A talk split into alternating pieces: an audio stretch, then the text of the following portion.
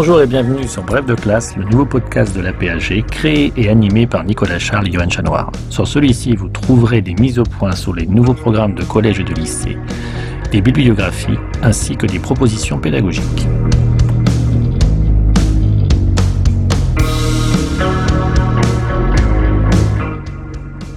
Bref de classe, une émission en deux parties.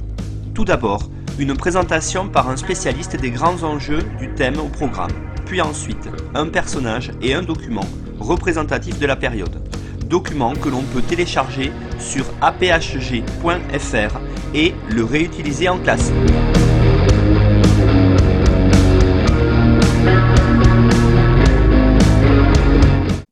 Bonjour à tous, bienvenue dans l'épisode numéro 19 de Bref de classe où je reçois aujourd'hui Ludovic Lalou. Bonjour Ludovic.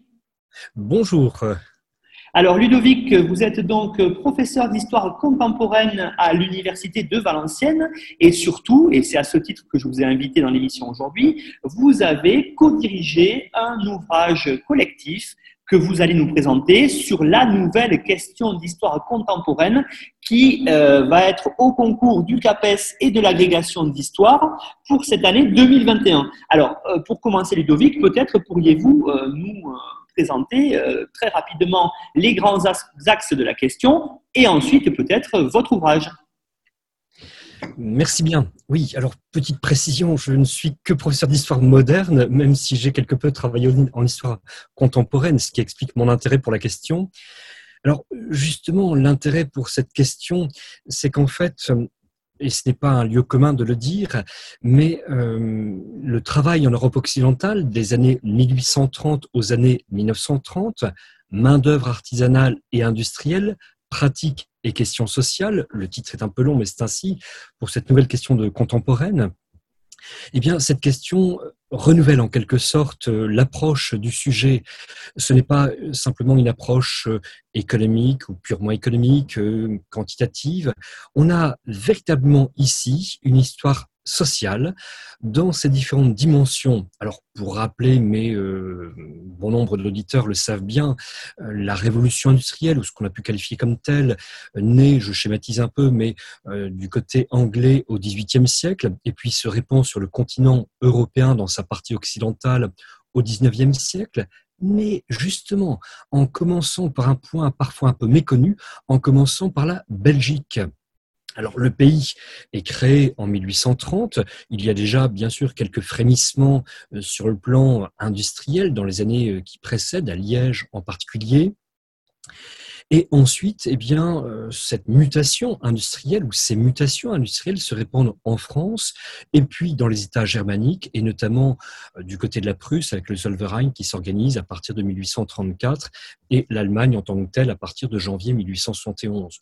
Euh, n'oublions pas aussi, bien sûr, la Catalogne ou encore les Asturies pour les mines de charbon et également le nord de l'Italie avec le triangle industriel Gênes, Turin, Milan, ou encore un son d'espace du côté euh, de la Bohème, de l'Autriche, euh, Prague et Vienne euh, en particulier. Et enfin, la Suisse, qui est aux confins des aires à la fois germaniques, italophones, francophones également, et la Suisse avec des travaux qui ont été mis en lumière et qui montrent notamment que par-delà l'imagerie un peu mythique de l'horlogerie, il y a peut-être aussi d'autres aspects également. Donc une cohérence en quelque sorte sur le plan spatial et sur le plan chronologique. J'ai fait allusion tout à l'heure à la naissance de la Belgique, 1830. Le programme s'arrête à la fin des années 1930. On le comprend quelque peu eu égard aux bouleversements qui euh, adviennent avec la Deuxième Guerre mondiale qui éclate.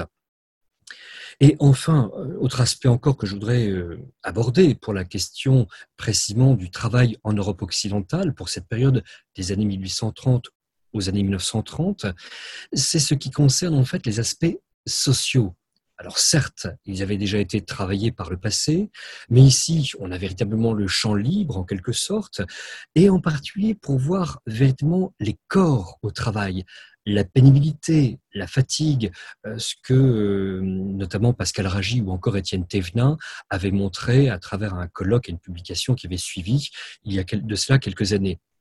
Mais c'est aussi toute la législation, le droit du travail, les accidents du travail, avec cette législation qui se met en place tout au long du 19e siècle, qui n'est pas finie, même avec la loi française de 1898 sur le sujet. Mais il y a aussi autre aspect, mais c'est majeur ici, le passage d'une main-d'œuvre artisanale aux aspects industriels. Et en fait, il y a un changement d'échelle qui s'opère entre d'une part le passage de l'atelier, de la fabrique, véritablement à l'usine à la fin de la période. On le voit euh, très nettement, on en donnera des exemples tout à l'heure, mais on voit très nettement donc le passage qui s'opère de l'un à l'autre. Alors, quelques points encore pour terminer ici, pour planter le décor en quelque sorte et pour légitimer, là encore, euh, la cohérence du propos de ceux qui ont conçu le sujet, c'est qu'en 1828, par exemple, et ça Fabien Knitel l'a bien montré, c'est Mathieu de Dombasle euh, qui euh, met au point le principe de macération-diffusion avec un brevet qui suit peu après, et même si on est bien d'accord avec le fait qu'il faut à peu près un demi-siècle, mais c'est assez fréquent à l'époque, il faut à peu près un demi-siècle pour que finalement cette idée de macération diffusée se répande. Alors du côté euh, tchèque en particulier, au cœur de l'empire euh, d'Autriche-Hongrie, puis du côté allemand, Tandis que du côté français, alors que ça avait été à la pointe, que la France avait été à la pointe du progrès au point de départ, il faut un bon demi-siècle pour euh, finalement euh, que euh, cette mise au point se répande. Mise au point qui d'ailleurs est toujours utilisée avec la campagne betteravière qui s'ouvre dans quelques jours ici en 2020.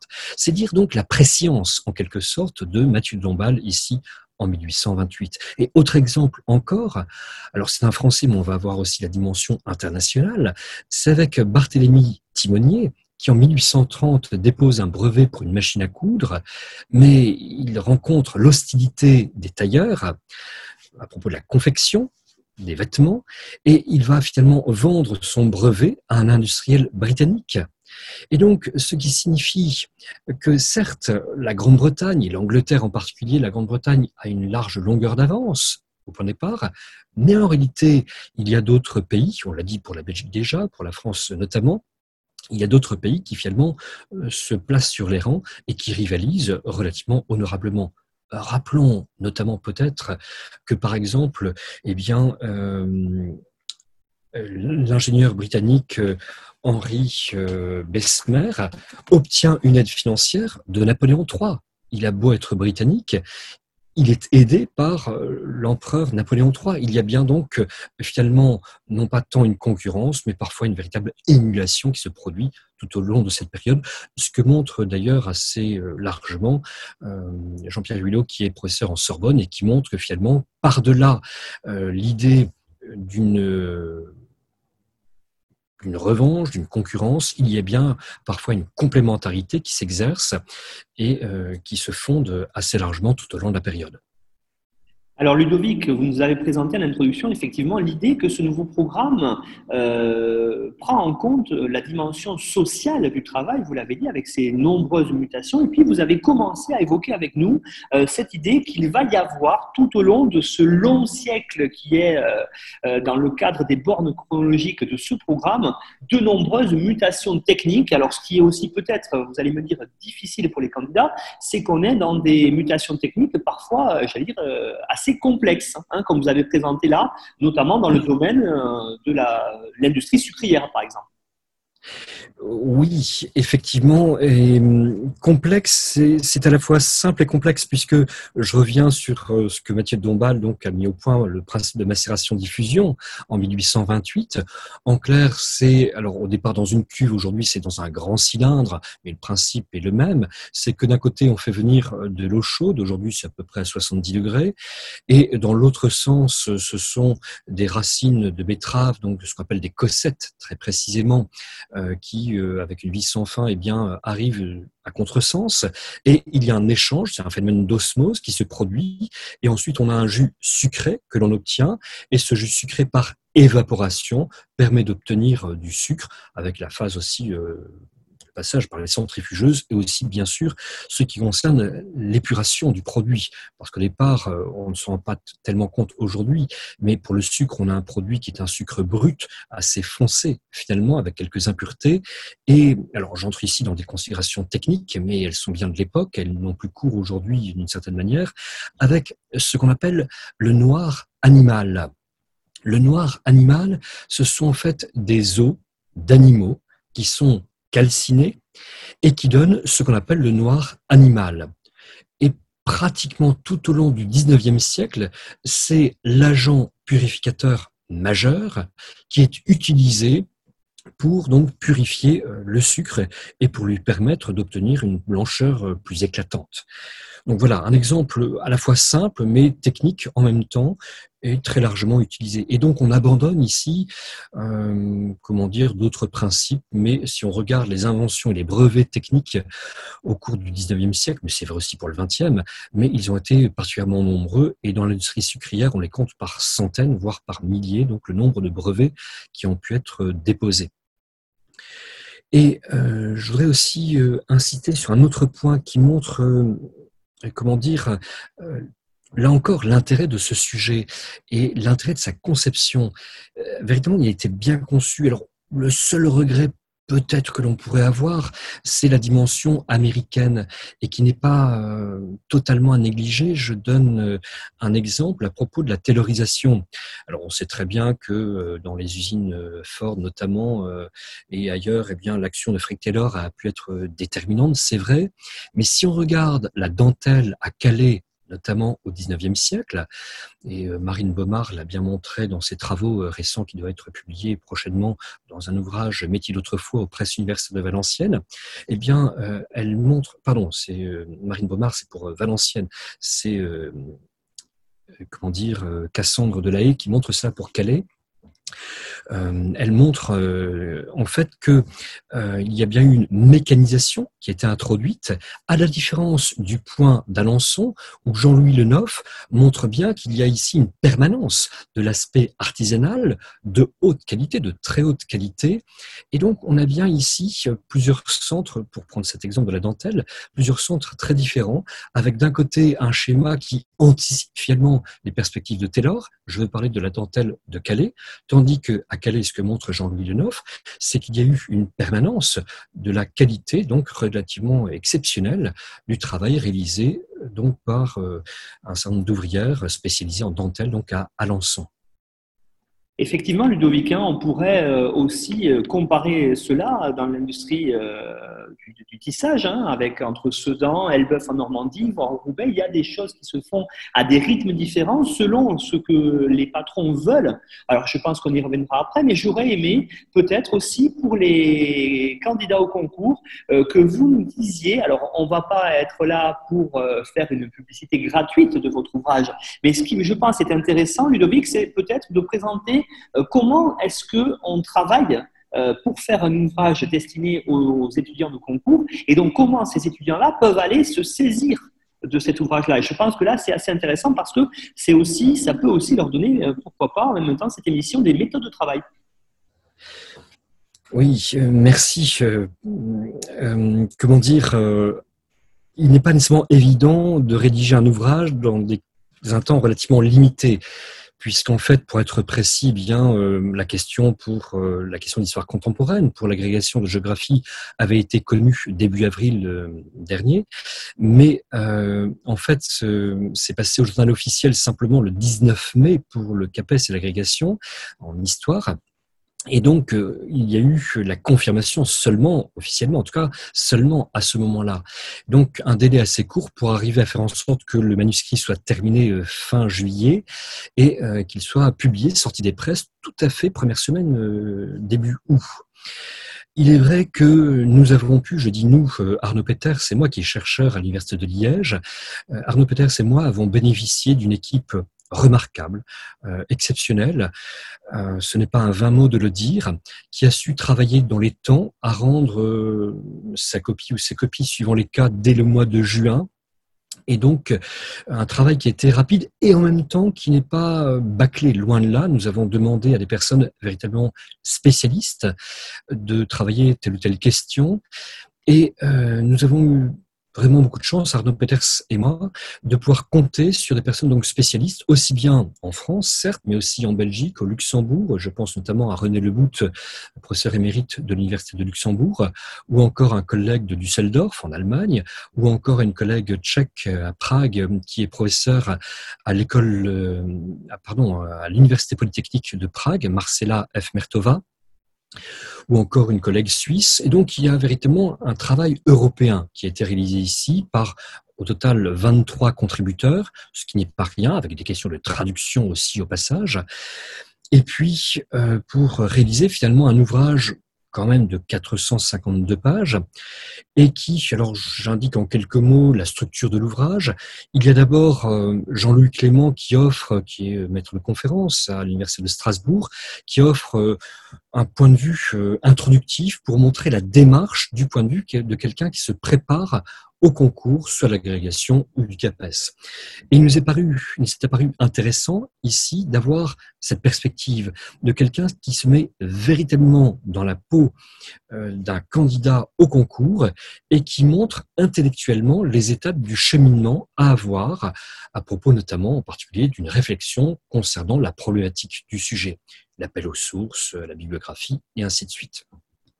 Donc ça, c'est le premier euh, texte. Ensuite, il y a d'autres textes qui sont en gros pratiquement euh, pour chacune des, euh, chacun des espaces géographiques au programme. Il y a aussi des perspectives, je dirais, d'ensemble européennes, en tout cas d'Europe occidentale, et notamment avec Clément Millon concernant les conventions collectives pour voir les rythmes différents qui s'opèrent, donc une approche comparative finalement ici entre les différents pays au programme. Il y a aussi euh, Gaël Moulek qui a travaillé notamment euh, sur les internationales et qui scande en quelque sorte finalement l'ensemble de la question, que ce soit à Londres, à Paris, et alors on est un peu plus loin pour la troisième à Moscou en 1919, mais avec des répercussions aussi assez inévitablement sur l'Europe occidentale. Et ensuite, et c'est là euh, ce qui est assez intéressant, j'ose l'espérer, ce sont des synthèses qui ont été réalisées à l'échelle de l'Europe occidentale, c'est-à-dire donc euh, de l'ère euh, géographique donc au programme, les synthèses réalisées sur des exemples précis ça a été notamment le cas euh, sur le zinc avec Stéphane Palaude. Et là, il montre, là encore, la pertinence véritablement des bornes chronologiques du programme.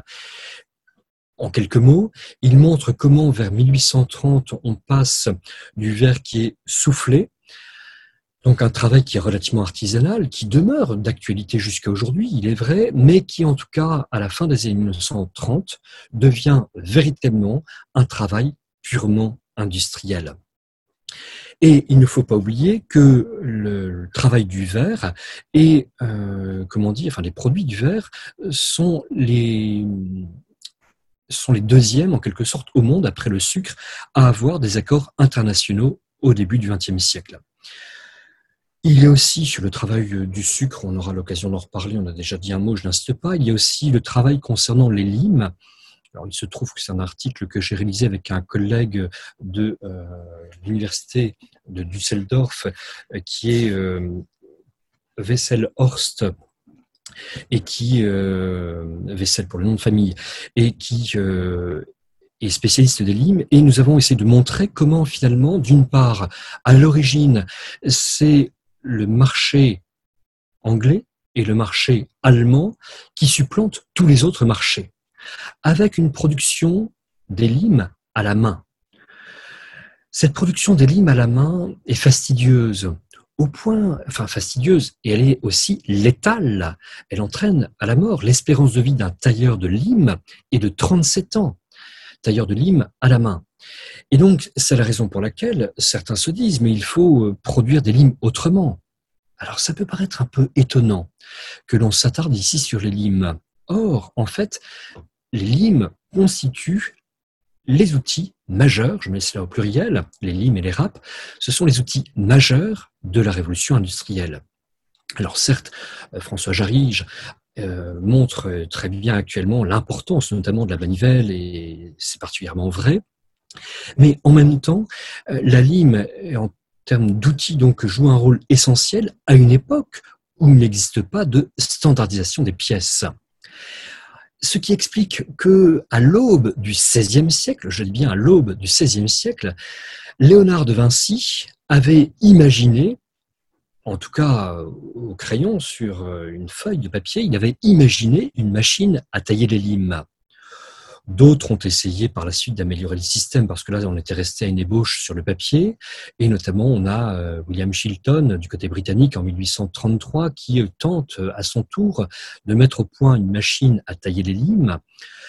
Mais euh, le problème, c'est que la machine à tailler les limes, qu'elle soit imaginée par Léonard de Vinci ou par William Chilton en 1833, eh bien, ces idées sont finalement euh, inapplicables en quelque sorte, dans la mesure où il faut réajuster à chaque fois, après chaque coup donné.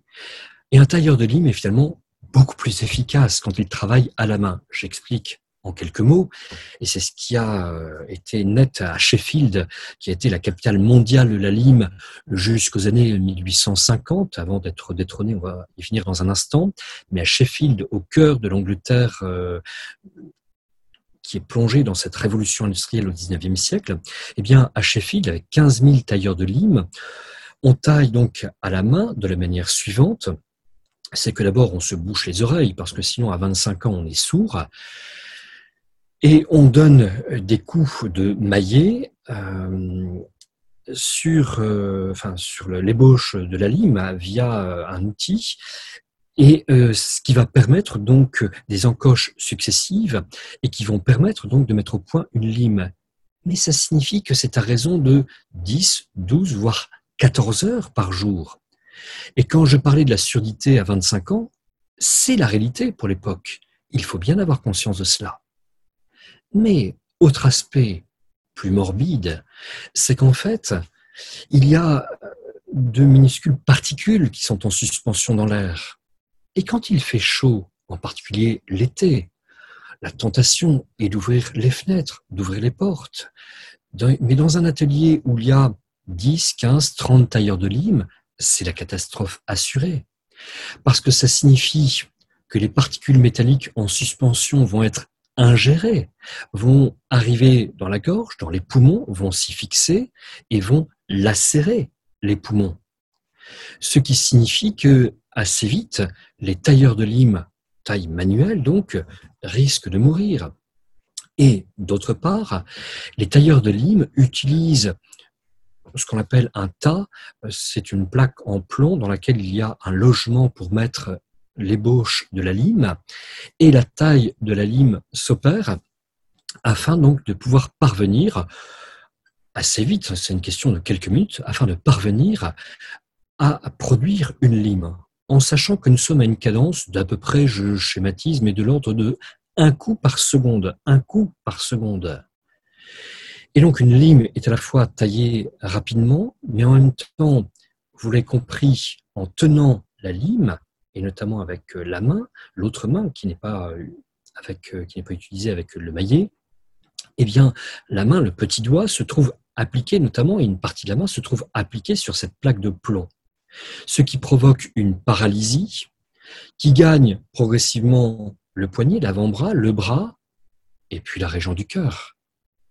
Ce qui explique ce que j'évoquais tout à l'heure, la mortalité, l'espérance de vie de l'ordre de 37 ans.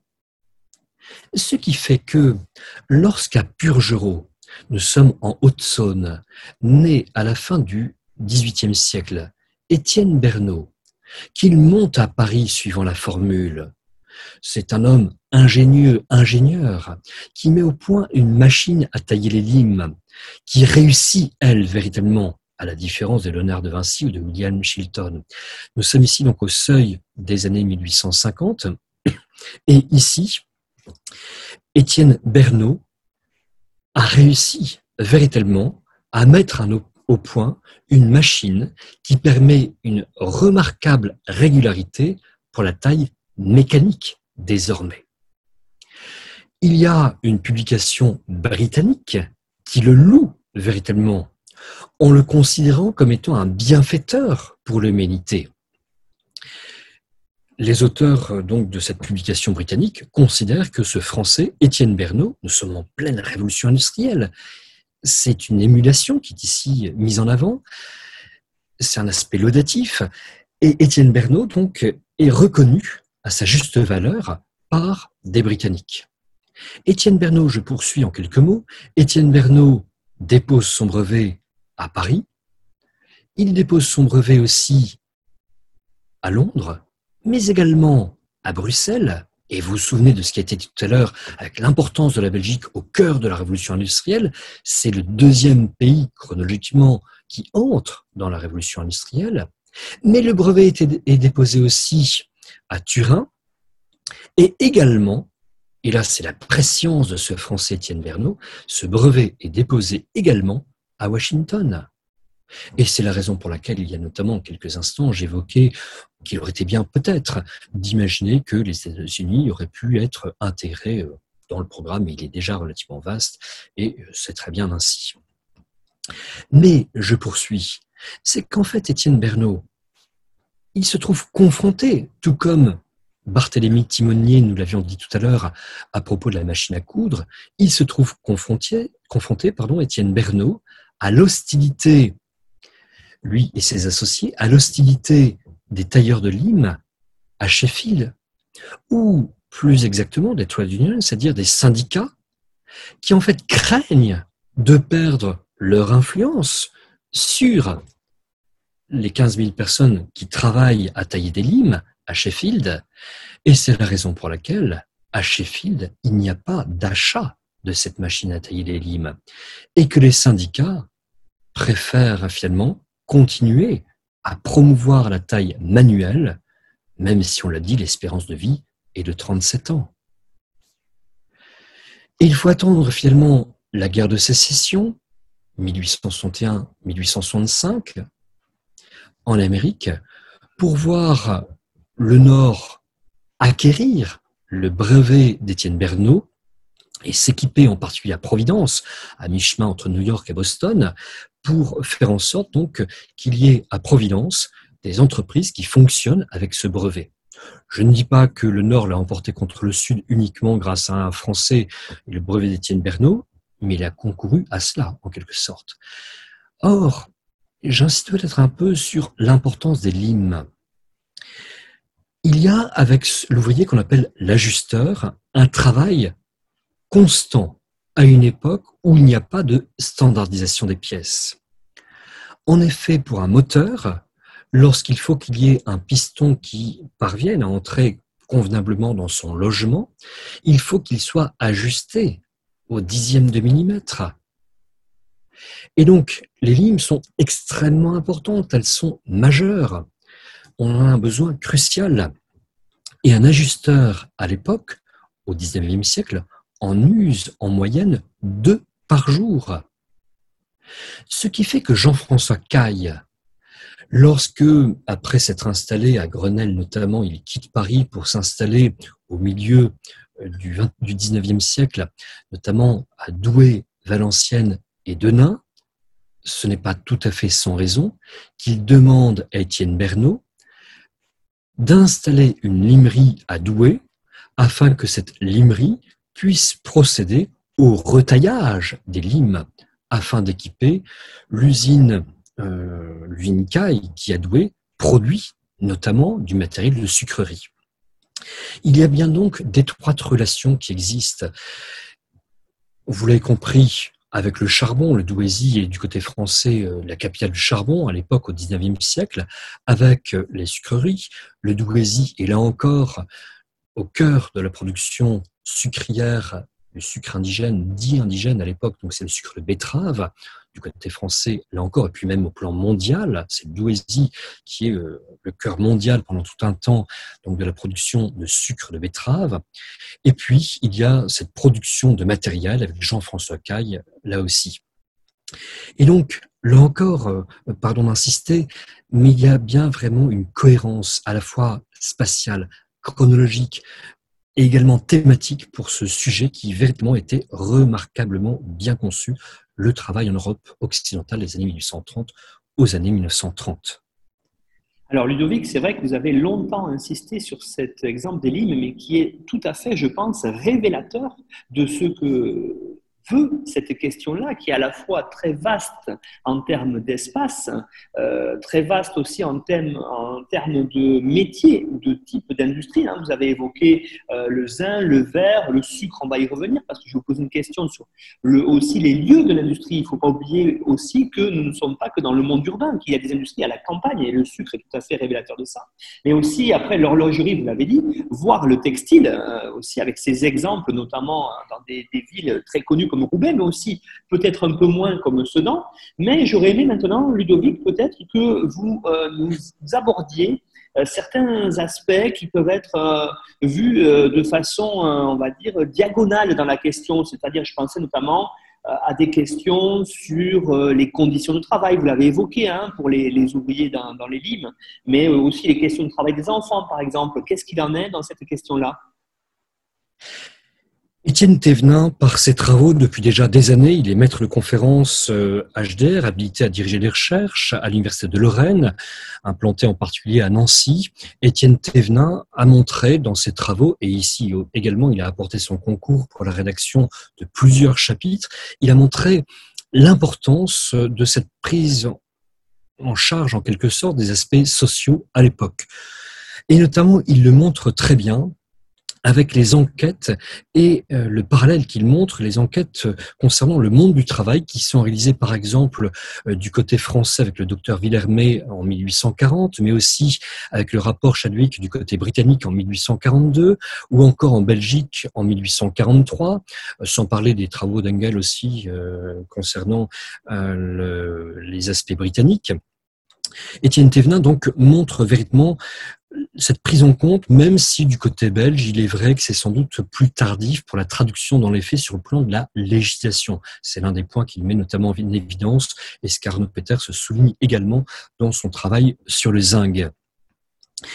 Mais il y a aussi, euh, comment dire, euh, ce monde de la santé qui est déploré, enfin ce monde, cette situation euh, désastreuse que montre à l'époque Victor Hugo. Euh, je rappelle les propos de Victor Hugo visitant euh, les caves de Lille où il y a le travail du textile.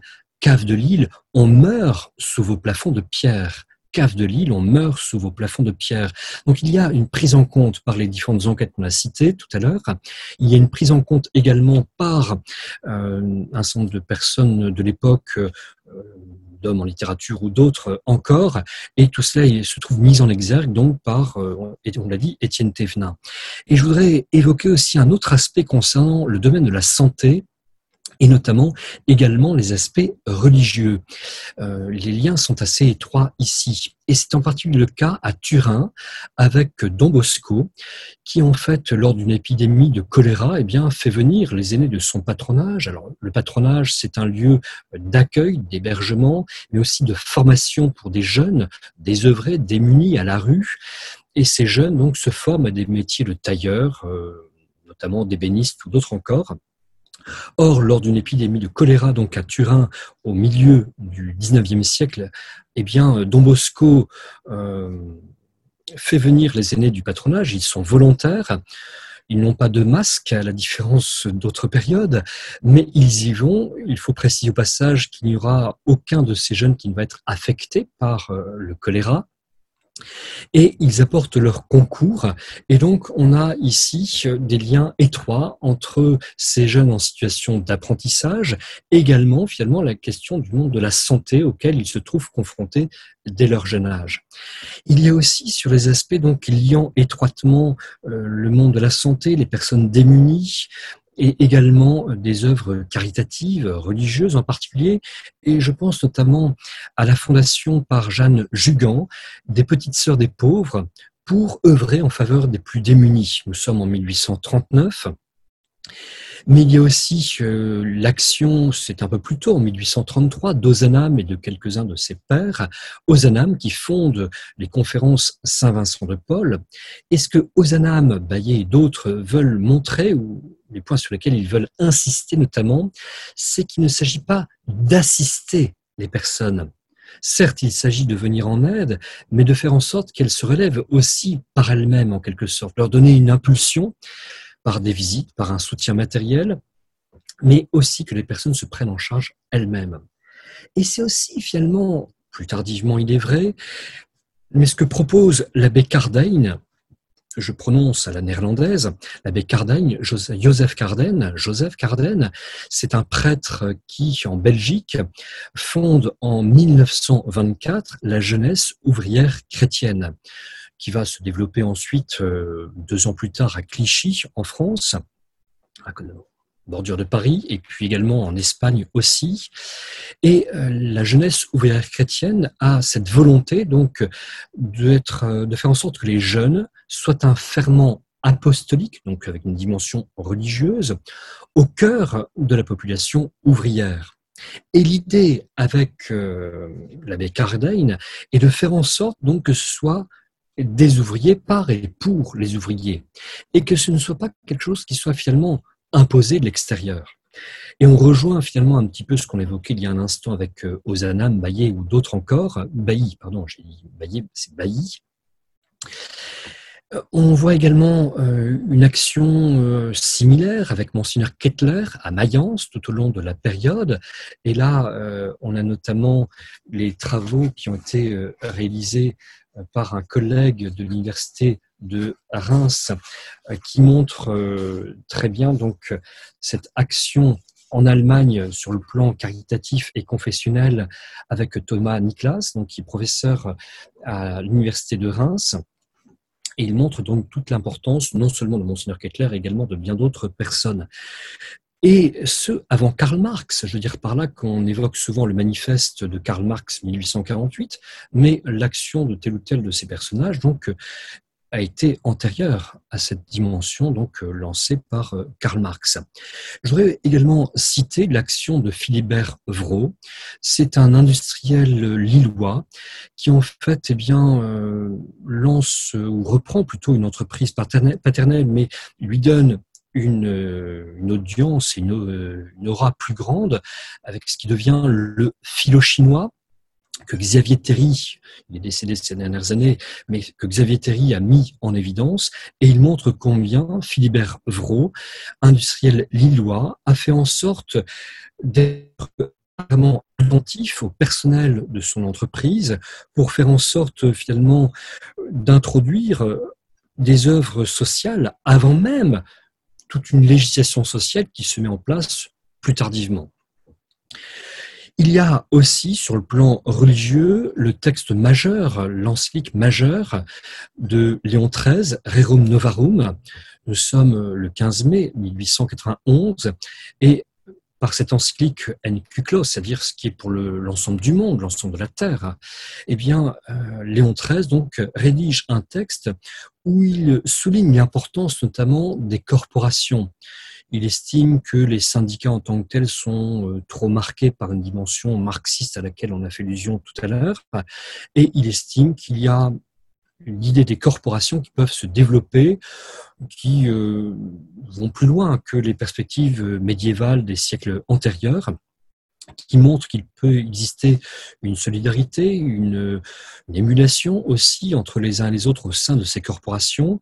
Et ce que le pape Pie XI va reprendre par rapport à Rerum Novarum dans son encyclique 40 ans plus tard, Quadragesimo Anno, en 1931. Ce qui signifie que l'Église catholique ici, mais on le voit également du côté protestant en Allemagne, l'Église catholique donc prend à bras le corps cette question sociale. Rerum Novarum, fallait-il le rappeler, c'est à propos des choses nouvelles. Rerum Novarum, c'est précisément à propos justement donc de cette question sociale au cœur de la révolution industrielle. Alors justement, hein, Ludovic, vous avez commencé à l'évoquer, effectivement, il y a une dimension religieuse qui est tout à fait prégnante euh, sur cette époque-là. Hein. On est encore dans une période où la religion est, euh, surtout en Europe de l'Ouest, peut-être le cas français est à nuancer un peu plus tard, mais en tout cas dans les autres pays très importante. Et puis il y a de l'autre côté, vous l'avez dit, les syndicats avec euh, cette émergence depuis le milieu du 19e siècle, vous avez évoqué tout à l'heure Engels, d'un certain internationalisme. Alors qu'est-ce qu'on peut dire dans le cadre de cette question sur cette, cette, naissance véritablement à la fois politique mais aussi syndicale de la conscience politique chez les ouvriers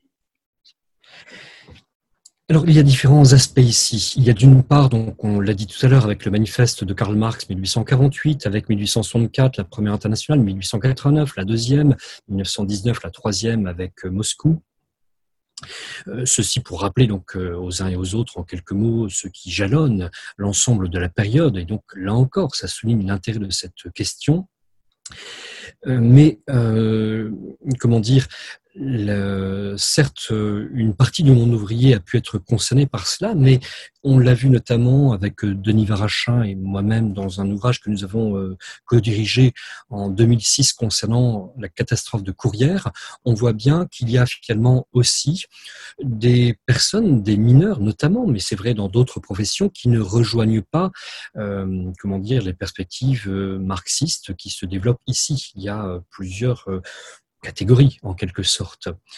Euh, voilà, c'est un aspect pour euh, nuancer le propos en quelque sorte. Euh, je voudrais aussi évoquer, tant que j'y pense, les questions artistiques. On n'en a pas trop parlé jusqu'à présent, si ce n'est en faisant allusion aux aspects littéraires et notamment à Victor Hugo tout à l'heure. Mais on pourrait euh, notamment, bien sûr, évoquer le travail des impressionnistes concernant euh, euh, la gare Saint-Lazare, par exemple, ou d'autres travaux qui montrent très nettement le travail mis en valeur donc par ces peintres impressionnistes, Monet, Manet ou d'autres encore. Et sur le plan artistique. Il y a aussi, alors c'est dans l'ouvrage également, un travail qui a été réalisé par Anna Miller et qui porte précisément sur William Morris et les arts handcraft et qui montre en fait la défense d'une main-d'œuvre artisanale. Euh, c'est le cœur de sa réflexion, euh, la réflexion d'Anna Miller, et qui met donc en exergue euh, l'idée que finalement, dans les aspects artistiques, il peut y avoir la tentation, notamment à propos du papier peint, par exemple, de passer donc à la vitesse rapide de l'industrialisation, mais qu'il y a des personnes, qu'il existe donc des, personnes qui sont convaincues de l'importance de maintenir, j'irai une touche artistique majeure Première également, euh, alors ça ne veut pas dire nécessairement que William Morris parvient à se faire nécessairement entendre, en tout cas, donc euh, euh, il y a cet aspect-là donc qui est aussi à prendre en considération. Les aspects artistiques ne sont pas à négliger dans l'étude de la période également. Alors, je disais tout à l'heure, Ludovic, effectivement, euh, on a tendance, quand on, quand on enseigne, mais aussi quand on s'intéresse peut-être de loin à ce type de questions-là sur le monde du travail, de se dire que l'industrialisation se fait majoritairement au 19e siècle et dans le monde urbain. Or, euh, et je pense que l'idée aussi euh, de la question, hein, quand on entend parler de, euh, du travail en Europe, c'était aussi de se tourner vers une certaine évolution, mais aussi une évolution dans les campagnes. Et je sais, alors je vous pose à vous la question, je sais que vous êtes spécialiste de l'industrie sucrière, justement, en quoi dans les campagnes, il y a aussi, au 19e siècle, malgré tout ce qu'on peut penser, une vraie industrialisation? Il est vrai, vous avez parfaitement raison, cette euh, industrialisation des campagnes est souvent méconnue. Je ne dis pas qu'elles sont inconnues, mais méconnues. Euh, en fait, dans les campagnes, on pense, et c'est légitime, aux travaux agricoles. Ici, ne sont pas spécifiquement pris en compte dans la question. En revanche, effectivement, et vous avez parfaitement raison, il y a la dimension industrielle des campagnes qui existe, et notamment en particulier avec la question de l'industrie sucrière. Alors, il se trouve que c'était l'objet de mon mémoire inédit pour l'habilitation à diriger les recherches. Et euh, ce que j'ai essayé de mettre en évidence, en quelque sorte, très modestement, c'est l'idée que euh, l'industrie sucrière se trouve être la pierre angulaire de l'industrialisation des campagnes au XIXe siècle. Alors, je ne vais pas développer ici les aspects purement agricoles, mais en quelques mots, pourquoi s'agit-il de la pierre angulaire véritablement pour l'industrialisation dans les campagnes? C'est qu'en fait, les betteraves, on ne va pas, les betteraves à sucre, on ne va pas pour les transformer, pour euh, en extraire le sucre, on ne va pas les transporter au cœur des villes pour des raisons évidentes. On a des routes qui, à l'époque, ne sont pas euh, goudronnées, elles sont mal pavées quand elles le sont. Et donc, on va produire du sucre sur place et on commence à produire du sucre dans des fermes. Et ensuite, ces fermes se transforment, plutôt ces fabriques se transforment et deviennent de véritables usines. Et c'est le cas notamment à partir de 1863 à Saint-Leu-des-Serrans, dans l'Oise, avant d'avoir d'autres véritables usines en France. Mais on verra aussi qu'en Bohème, ça a été un exemple particulièrement remarquable pour l'industrialisation des campagnes. J'y reviendrai dans un instant. Mais en fait, outre les sucreries, alors j'emploie le terme de sucrerie de manière large pour euh, englober aussi bien les fabriques de sucre que les usines, donc les sucreries sont dans les campagnes, à la différence des raffineries de sucre qui sont, elles, dans les villes ou en bordure des villes. Mais à côté ou non loin des sucreries, il y a aussi des distilleries qui produisent de l'alcool à partir de la betterave. Mais il y a aussi, on y a fait allusion tout à l'heure, les abattoirs à propos du, euh, du noir animal qui est utilisé comme agent purificateur pour la production du sucre.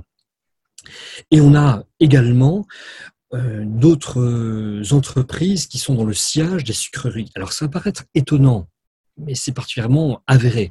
Ce sont notamment les tuileries ou encore les briqueteries. Pourquoi cela? Pour la raison suivante, c'est que le personnel embauché dans les sucreries, il est embauché à partir en gros de la fin septembre, en particulier à partir de la Saint-Luc, euh, où la betterave prend sucre, suivant le dicton, 18 octobre. Et puis, les sucreries fonctionnent encore, en gros, jusqu'au mois de janvier.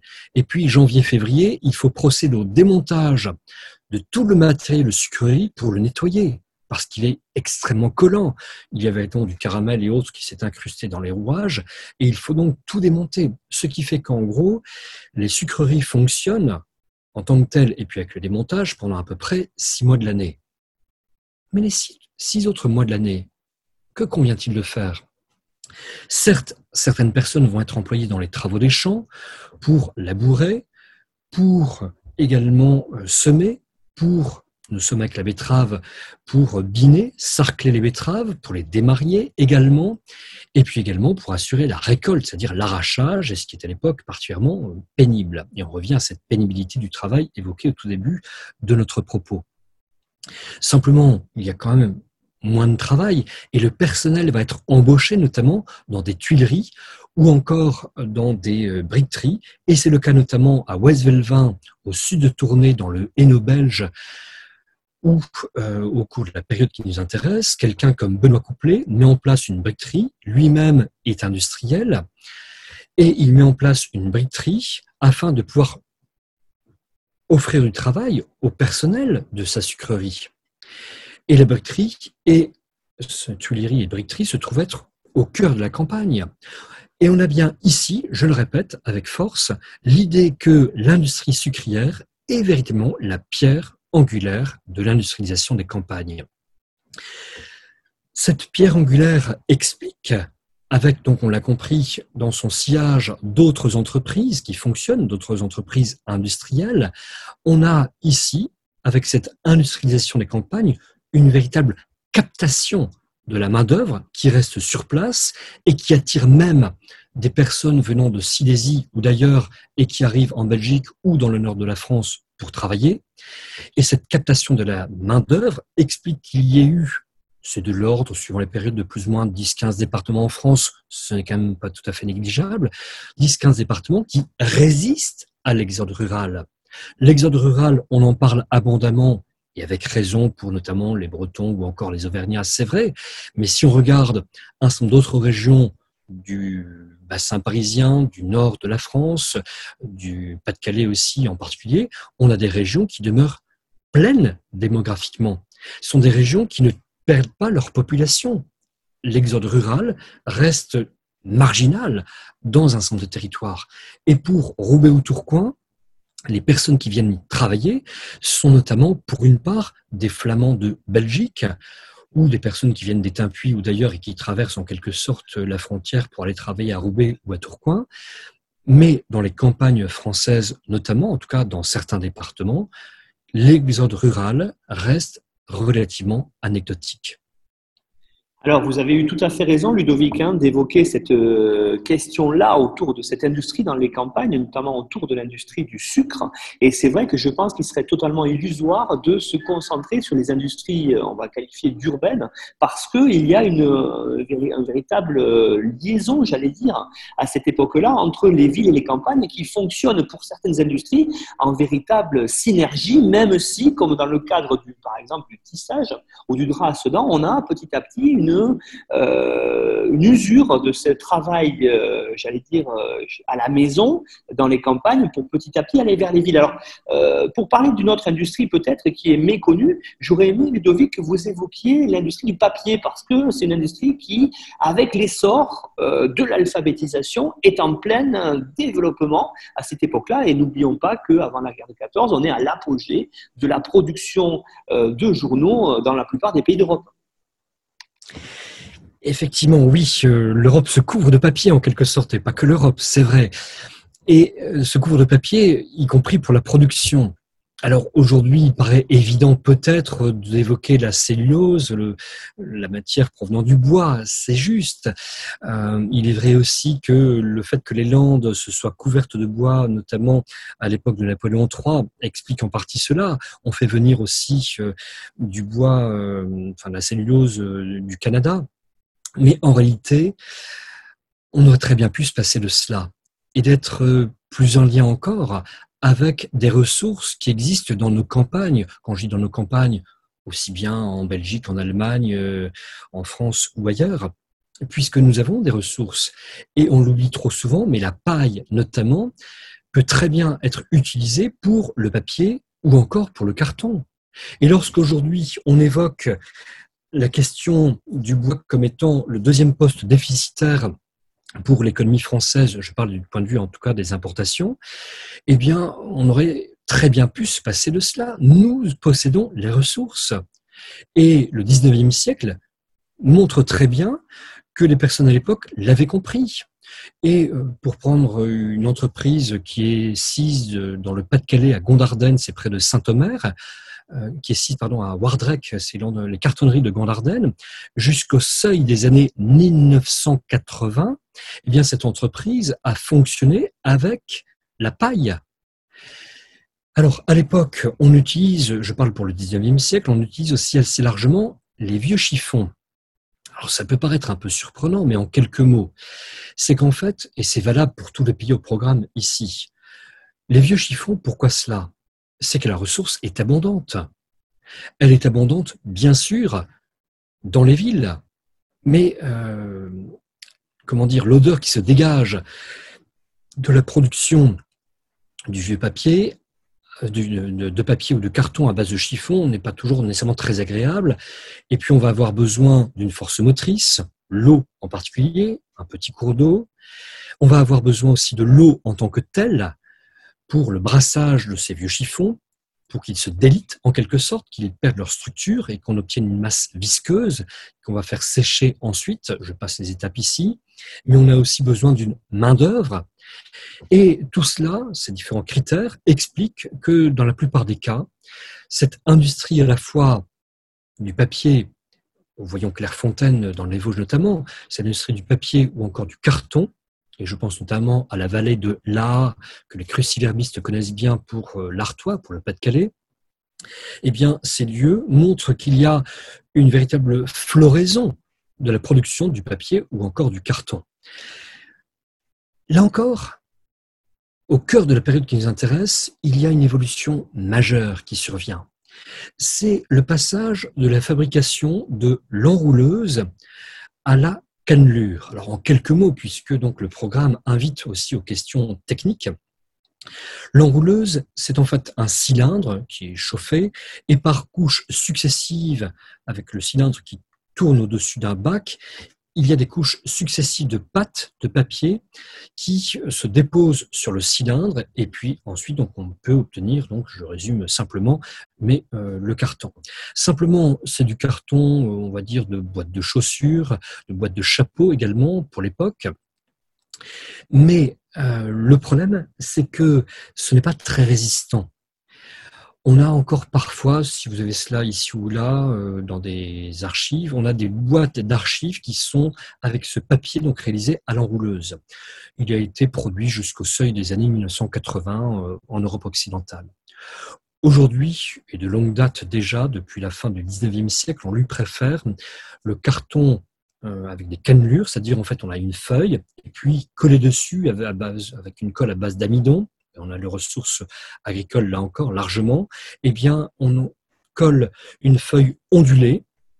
Et cette feuille ondulée, ça c'est la simple cannelure, on rajoute parfois un deuxième euh, parallèle, enfin, donc une nouvelle feuille et puis encore une feuille ondulée, donc on peut avoir une double, voire une triple cannelure, et ça on arrive à un produit extrêmement résistant euh, sauf s'il prend l'eau, c'est le problème. Mais si on voit euh, les cartonneries de Gondardenne aujourd'hui, elles ont réussi à mettre au point des palette carton, et ce qui permet de, des gains de poids, enfin je ne vais pas plus loin, mais ce qui montre que finalement, il y a une industrie qui au 19e siècle, ici avec le travail du papier et du carton, réussit à connaître des améliorations techniques remarquables, et ça se poursuit tout au long euh, du XXe siècle.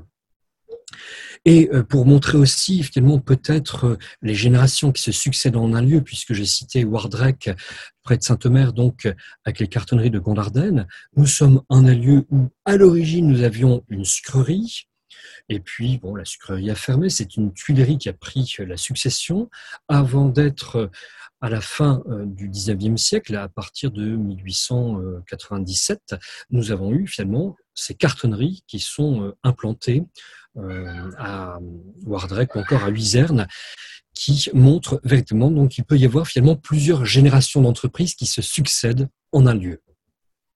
Alors Ludovic, je sais que cette question est très très vaste et on pourrait y passer aujourd'hui des heures à, évoquer euh, les aspects de, de, toute cette question-là. J'aurais aimé peut-être pour euh, voir notre aspect euh, qu'on a peu évoqué, celui de la mine, mais aussi en même temps celui euh, des, risques, de la souffrance des corps des, ouvriers durant la période concernée, que vous évoquiez, vous l'avez un petit peu abordé tout à l'heure, mais vous évoquiez plus en détail la question de la catastrophe de Courrières en 1906.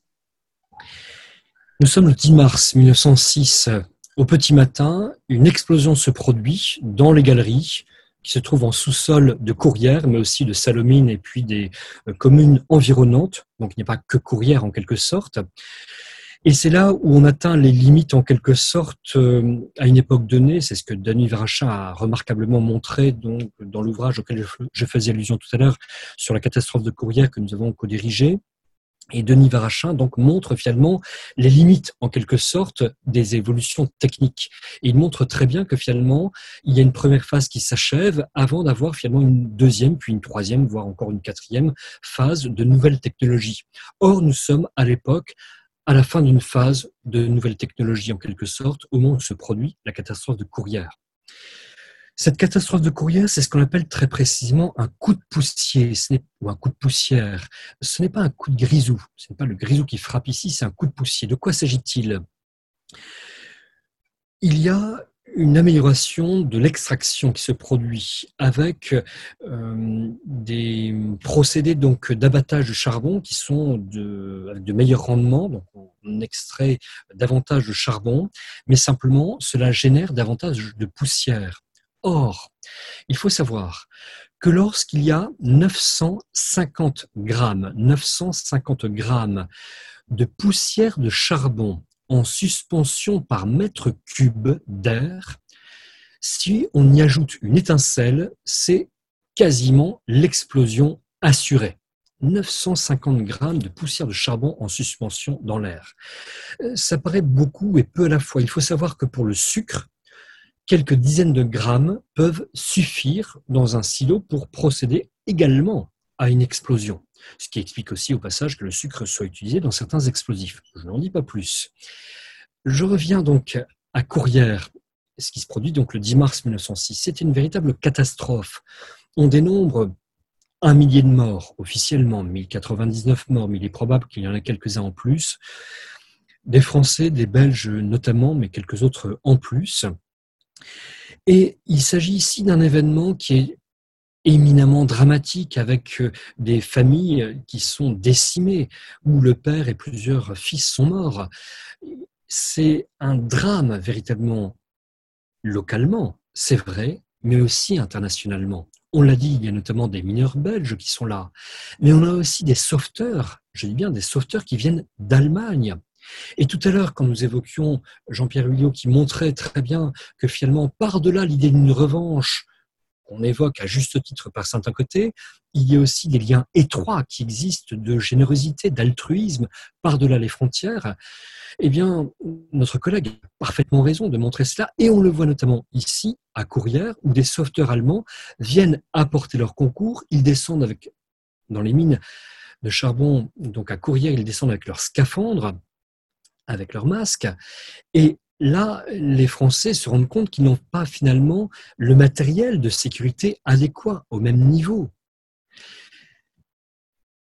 Pour montrer euh, un autre aspect concernant euh, l'importance finalement de Courrières, c'est sur le plan linguistique. Sur le plan linguistique, c'est notamment l'apparition dans la langue française du mot rescapé. Et c'est un terme qui vient du picard. Rescapé jusqu'à présent, on utilisait dans la langue française le mot réchappé. Mais localement, les mineurs, un certain nombre viennent de Picardie, et le picard est la langue qui est aussi utilisée assez largement dans euh, le sud de l'Artois et puis euh, du côté du Hainaut. Dans cette langue picarde qui est utilisée par un certain nombre de mineurs, c'est le mot de rescapé qui va être employé et qui va être finalement utilisé par les journalistes eux-mêmes qui viennent relater la catastrophe de Courrières. Mais comme rayonnement également, je voudrais évoquer le fait qu'il y a une collecte qui a duré plus d'un an et qui a été véritablement internationale au point que des personnes euh, de Russie, d'Argentine ou encore d'Australie ont versé leur obol pour venir en aide aux familles des mineurs donc euh, qui étaient endeuillés à Courrières. Et autre conséquence également, c'est le fait qu'il y ait en France, en tout cas, notamment la création du ministère du Travail qui découle assez directement de la catastrophe de Courrières et qui est fondée précisément au cœur de l'année 1906. Alors peut-être, puisque vous avez évoqué l'idée de mettre un terme à notre propos, et il est vrai, j'aurais évoqué aussi à propos des mineurs la question du logement, de l'habitat. On parle notamment euh, des corons, et c'est vrai, en les décriant quelque peu, à juste titre. En même temps, quand on compare les corons, ou même aussi les courets à Roubaix, Tourcoing ou ailleurs, les courets, ce sont des maisons relativement euh, entassées en quelque sorte à propos d'usines. Ces corons ou ces courets illustrent néanmoins quand même quelque peu pour l'époque un certain progrès social. Ça peut paraître surprenant de le dire, mais j'insiste, lorsque vous avez des personnes qui ont connu dans les campagnes, avant l'exode rural, des maisons avec un toit de chaume, avec des murs en torchis, avec euh, des rats, des musaraignes ou autres qui viennent, différents rongeurs, donc qui viennent dans les maisons, et eh bien lorsque les personnes trouvent des maisons en dur, avec des briques, avec des tuiles, avec un point d'eau dans la cour, dans la courée, avec euh, à l'autre extrémité de la courée, pour des raisons sanitaires qu'on imagine volontiers, les toilettes, on a finalement une amélioration des logements qui est sans commune mesure avec ce qu'un certain de personnes pouvaient connaître dans les campagnes. Et notamment, par exemple, dans le pays de Caux, en Haute-Normandie, où euh, on avait un ou deux points d'eau par village. Et donc, dans les courées où lorsque le point d'eau se trouve à 30 mètres ou à 50 mètres, eh bien, finalement, les personnes se trouvent dotées d'améliorations qu'elles n'avaient pas connues jusque-là. Ce qui conduit à dire, en quelque sorte, que finalement, certes, on est bien d'accord, la belle époque n'a pas été nécessairement belle pour tout le monde, mais euh, qu'il y a eu à la fois des améliorations, qu'effectivement il y a aussi des imperfections, des problèmes qui surviennent, qui subsistent également. En tout cas, c'est une période de transformation et c'est un beau travail de réflexion que nous offrent ceux qui ont concocté ce sujet, donc sur ce travail en Europe occidentale des années 1830 aux années 1930. Alors Ludovic, pour euh, véritablement conclure, euh, euh, on a une partie de cette période-là qui est souvent appelée la belle époque. Est-ce que vous pensez, vous Ludovic, qu'on on peut continuer à la qualifier comme ça ou est-ce que peut-être cette question sur le monde du travail nous engage à nuancer cette expression-là? Alors, il est indéniable que cette expression peut légitimement être conservée dans un centre de situation, euh, mais en même temps, euh, il est vrai qu'il convient de la nuancer. Et euh, pour donner un écho à une conversation récente avec plusieurs collègues, il est véritablement vrai que, notamment, par exemple, le patronat lyonnais ou du nord de la France ou dans la Roure ne se trouve être, ne se trouve pas nécessairement être avec les mêmes, comment dire, les mêmes références en quelque sorte sur le plan confessionnel par exemple, sur le plan euh, des valeurs des uns et des autres.